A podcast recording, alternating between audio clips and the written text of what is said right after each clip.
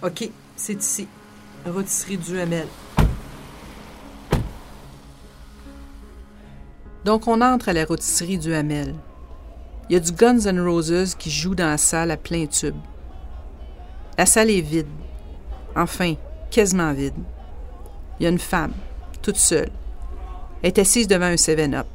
Elle nous fait un petit signe de tête. C'est elle qu'on vient rencontrer. On va l'appeler Joanne. On peut pas dire son nom, parce que cette femme, c'est la grand-mère de la petite fille de Granby. La DPJ a-t-elle perdu son âme? Épisode 2. Chez la petite.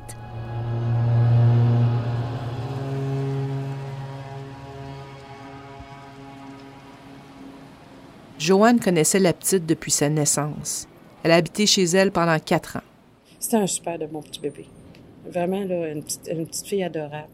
Joanne fouille dans son sac. Elle sort un cellulaire, elle défile des photos. Elle nous montre un petit bébé souriant, une petite fille qui s'amuse avec son grand-père, une enfant épanouie. On, on partait en vacances avec elle, nous autres. On allait un peu partout. Hum, regarde, ça c'est en croisière. Regarde, ici, on était en vacances encore. Moi, c'est- c'est- c'était mon, euh, mon, mon chose, là, euh, mon lit de bébé, là, en camping. Mais après, ça se gâte. Ça, c'était avant, garder la grosseur des bras qu'elle avait. Puis, si tu regardes, t'es un peu...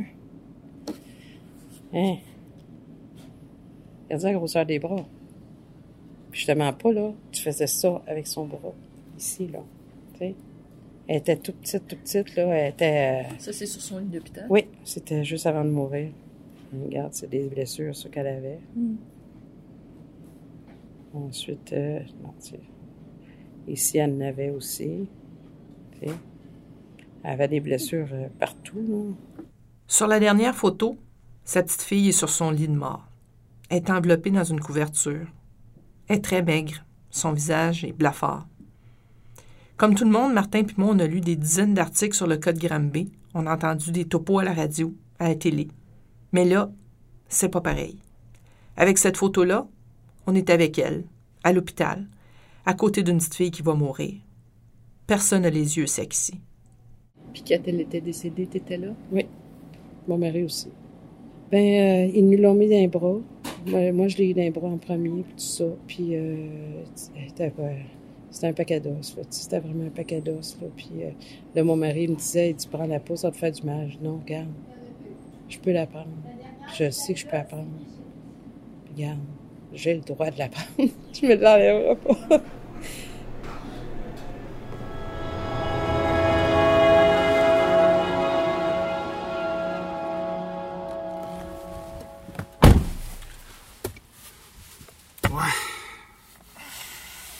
Quelle entrevue?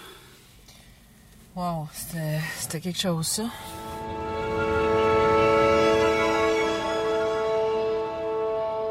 Qui est un peu surréaliste, c'est que pendant que Joanne nous rencontre à la rôtisserie du Hamel, à 60 km de là, c'est la commission Laurent qui siège.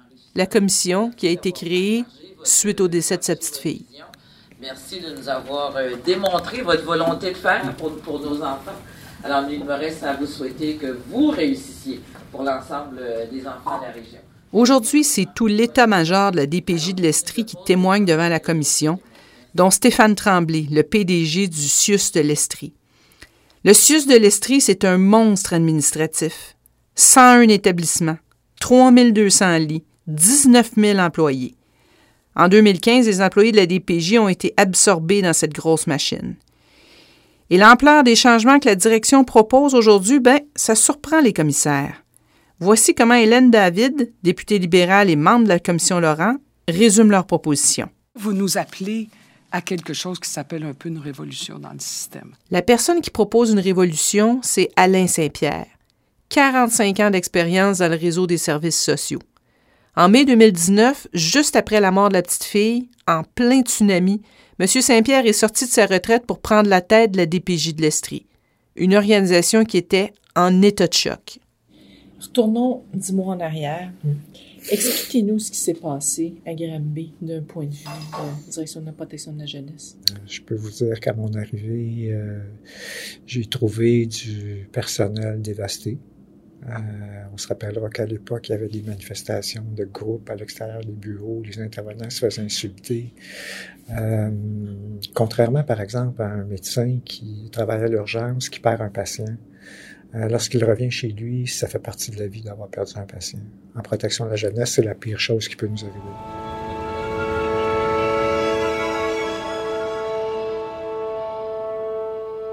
L'histoire de Granby, c'est l'histoire d'une grand-mère qui a allumé des lumières rouges. La première lumière rouge qu'elle a allumée, c'était en 1999, quand elle a découvert que son fils aîné agressait ses autres enfants. Il avait neuf ans la première fois que son mari et elle l'ont surpris à poser des gestes de nature sexuelle. Ça s'est reproduit deux ans plus tard. À ce moment-là, elle a signalé son propre fils à la DPJ.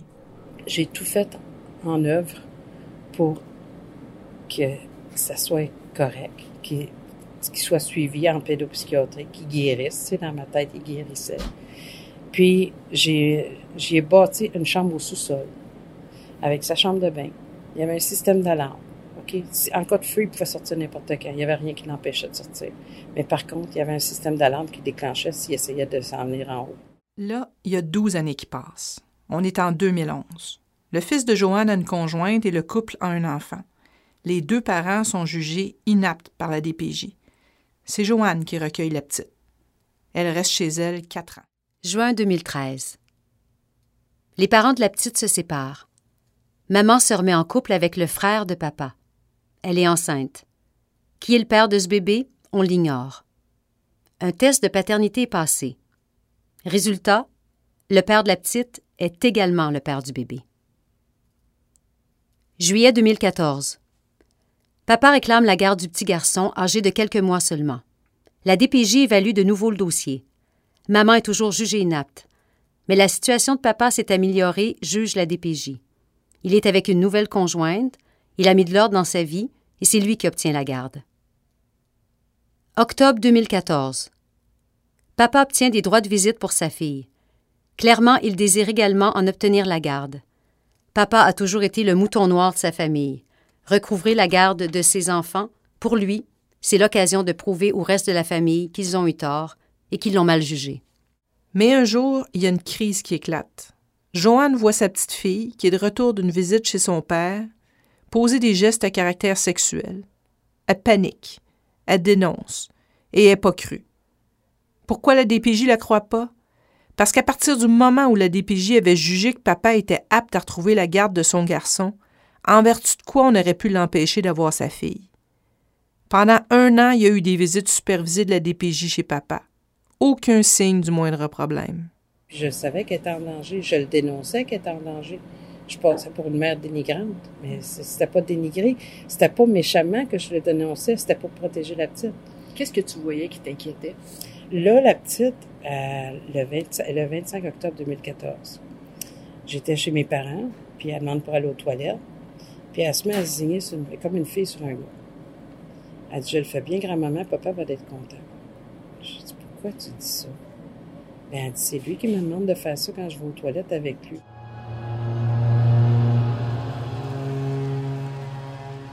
OK, stop. On prend un break. C'est dur, hein, comme récit. Mais c'est ça des codes DPJ.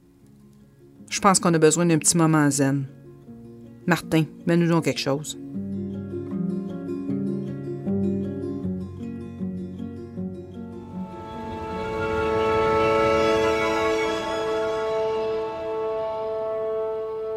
Puis là, ben, on s'en retourne à Sherbrooke. Souvenez, il y a une commission qui siège aujourd'hui. C'est l'heure de la pause pour les commissaires. Puis pendant qu'on est dans le corridor, il y a une dame qui traîne un dossier avec un dessin d'enfant dessus. On va la voir. Merci infiniment. Bonne fin de journée. Alors, 10 minutes de pause, le temps d'installer l'autre témoin. Merci. Bonjour, madame. Bonjour. Je m'appelle Martin. OK. Moi, c'est Katia. Je suis grand-mère. Je vais sortir mes documents. C'est parce que c'est tous des documents sur cet enfant-là qui est malade, handicapé, tout ça. Qui cet enfant-là? C'est mon petit-fils, Jérémy. OK. Qu'est-ce qui se passe avec Jérémy? Il est battu. Par qui? Qu'est-ce qui arrive? C'est qu'il est dans une mini-psychiatrie.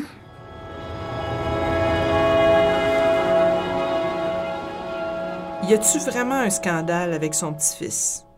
Je sais pas. Vous non plus. on n'a pas vraiment toutes les cartes en main pour juger de ce cas-là. Mais si on se reporte un an en arrière, cette grand-mère-là, ça aurait très bien pu être Joanne qui nous parle de sa petite fille. On n'aurait pas plus su quoi en penser. Les juges qui se sont penchés sur ce cas-là, eux, ben, il y avait en main les rapports de la DPJ sur cette famille-là. Puis Joanne, ils l'ont pas jugée crédible. Extrait de jugement de la juge Julie Beauchesne le 16 février 2015. Le tribunal, lors de cette audition, constate une grand-mère émotive, complètement dépassée, envahie par ses émotions, qui a fait une attaque en règle à tous les niveaux contre son fils. Le tribunal ne croit pas au bien fondé de ces attaques. Le tribunal considère avoir eu un témoin partial voulant noircir son propre fils, craignant le déplacement de sa petite fille. Quand ils se mettent après une famille, c'est du déni, du mépris, puis ils montent des dossiers. Ils nous ont même dit qu'on était deux, moi et mon fils, là, deux psychiatrisés. C'est honteux de la part d'un système.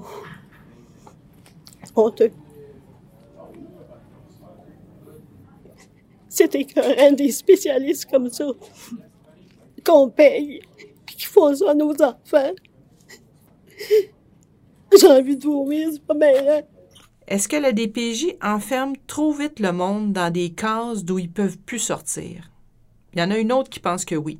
Valérie Assouline, c'est l'avocate de la mère de la petite fille de Granby, la bru de Joanne. Après avoir pris le cas de cette mère-là, Maître Assouline, elle a été inondée de courriels, des centaines de cas. Pour elle, le cas de Granby, ça représente quelque chose, une tendance, une façon de faire de la DPJ. Pourquoi on les a pas écoutés, la grand-mère et la mère?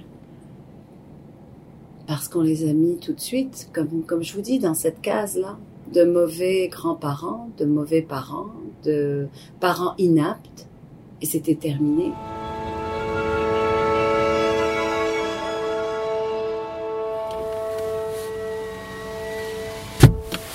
C'est donc ici que ça s'est passé. Oui, donc c'est une maison euh, très bien tenue. Euh, bardeau euh, vert, euh, des beaux cèdres, une cour arrière, un petit cabanon. c'est C'est récent comme, comme maison quand même. oui, c'est une belle maison. Grande. Dans un beau, quand même un beau quartier, avec euh, des arbres et puis euh, relativement tranquille.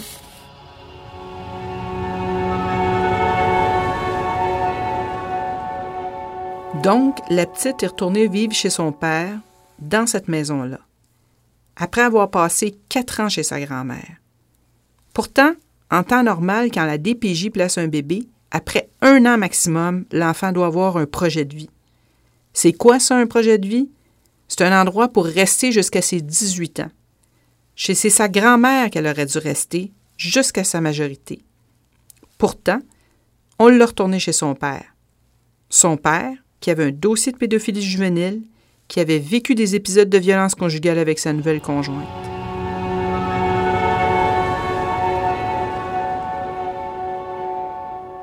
Est-ce que tu étais inquiète de mauvais traitements physiques? Est-ce que tu... Ben, je sais qu'il était, euh, il, était- quand même là, euh, tu sais, il a hospitalisé sa mère, sa femme, puis tout ça. Puis moi-même, j'ai j'ai mangé des coups avec euh, à plusieurs reprises. Il m'a déjà fait paralyser de la tête aux pieds. Tu sais, j'ai déjà tombé dans le cadre, me sacré un coup de pied ici. Tu sais, il était violent. La juge Julie Beauchesne le 16 février 2015.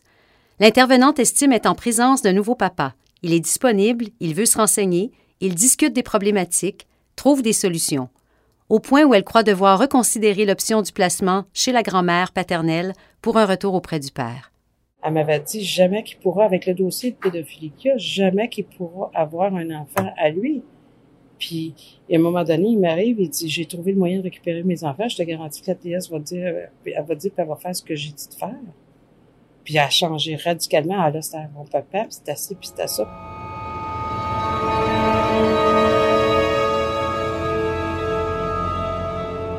Quand la commission Laurent est passée à Granby, Joanne est allée témoigner dans le forum qui était offert aux citoyens. Elle aurait aussi voulu être entendue en audience à Montréal. Elle a envoyé son témoignage. Quelques semaines plus tard, elle a reçu la réponse de la commission. Nous avons bien reçu votre courriel et nous vous remercions d'avoir pris le temps de nous transmettre par écrit votre précieux témoignage. Celui-ci alimentera les réflexions de nos commissions en vue de recommandations. Toujours conformément au décret, la commission ne dispose pas de pouvoir d'enquête sur sur des cas spécifiques. Nous ne pouvons pas non plus formuler de blâme à l'égard de personnes et d'organisations. Euh, conséquemment, nous n'entendons aucun témoin sur le cas spécifique de votre petite fille et donc nous ne pouvons pas entendre, vous entendre non plus. Effectivement, c'est pas le rôle de la commission Laurent de se prononcer sur l'affaire de Granby.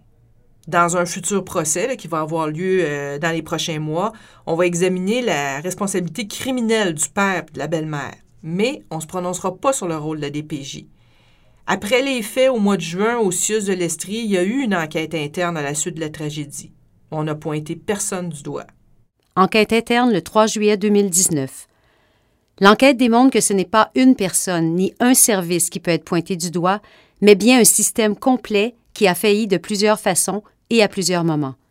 Une succession d'événements qui n'auraient pas dû se produire ont placé cet enfant dans une situation à haut risque avant son décès. La petite fille de Granby était pas toute seule chez son père. Elle avait un frère. Faut pas l'oublier, lui. Il est encore vivant, cet enfant-là. Il est placé dans une famille d'accueil. Il y a un juge qui s'est penché sur son cas au mois de janvier. Par la bande, dans ce jugement-là, on en apprend sur la façon dont la DPJ a traité non seulement lui, mais aussi sa sœur. Qu'est-ce qu'il dit, juge? Il dit que la travailleuse sociale responsable du dossier n'a pas fait les visites requises, qu'elle n'avait jamais visité les enfants pendant plusieurs mois. Mais pourquoi elle ne l'a pas fait? C'est parce qu'elle revenait de congé de maladie, a travaillé à temps partiel mais elle avait tout de même conservé une charge de cas complète. Bref, était complètement débordée. Extrait du jugement du juge Mario Gervais le 14 janvier 2020. La preuve révèle que la charge de travail de l'intervenante demeure pleine et entière. Aucune mesure d'allègement ou de soutien ne lui est offerte. La tâche étant déjà lourde lorsqu'elle œuvre à temps plein, l'intervenante s'est alors littéralement retrouvée dans l'impossibilité d'assumer l'ensemble de ses obligations envers les enfants et les familles. Bref, l'intervenante est abruptement mise en situation d'échec par la DPJ. Danny Roux est représentant syndical pour les intervenants de la DPJ de l'Estrie. Il sait très bien de quoi parle le juge Gervais. Ça faisait euh, une bonne dizaine d'années euh, que c'était nommé les conditions de travail, la surcharge de travail, euh, la lourdeur des cas, un peu, tu M. Saint-Pierre a fait un peu l'évaluation du passé, là, et que, bien sûr, l'impression de tout le monde, c'est toujours une question de budget. On, on devait cadrer dans un budget, peu importe la demande puis les besoins de soins. Puis là, au global, depuis un an, qu'est-ce qui a changé? En termes de charge de travail, je vous dirais, euh, la réponse plancher, c'est probablement rien. Ils ont eu des formations, ils ont eu euh, certains des téléphones, certains des, des, tablettes ou des tablettes accessibles pour aider un peu. Mais comme je dis, ça, c'est du matériel. Mais en termes de charge de travail, c'est la même présentement. Là. Puis on est pris avec le manque de personnel aussi. Puis là, ça fait presque un an, M. Saint-Pierre, que ces événements-là sont survenus. Qu'est-ce qui, qu'est-ce que vous diriez à, quelqu'un qui se demande, là, oui, mais pouvez-vous me garantir que ça n'arrivera plus, une situation comme ça? Ben, garantir que ça n'arrivera plus, non, c'est impossible.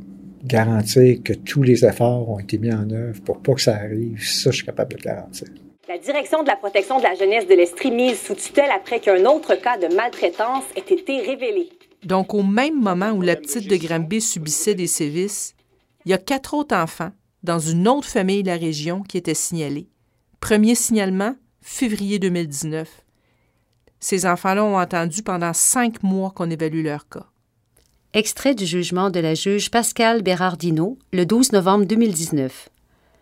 La mère ne répond pas à leurs besoins de base sur le plan physique en ce que le logement dans lequel vit la famille est insalubre. Il est excessivement sale et encombré. Les enfants dorment sur des matelas sales et sans drap. Les trois filles dorment ensemble sur un matelas de lit double. Trois gros chiens vivent avec la famille et leurs excréments se retrouvent un peu partout dans le logement, y compris sur les matelas. Là, on parle de la DPJ de l'Estrie. Mais à l'échelle du Québec, presque un an après Granby, il y avait 3800 enfants qui attendaient des services. Là-dedans, il y a combien d'autres enfants comme la petite de Granby? Et il y a tout un autre pan de la DPJ dont on n'a pas encore parlé, les enfants placés. Comment ils s'en sortent, eux? On va aller en rencontrer quelques-uns.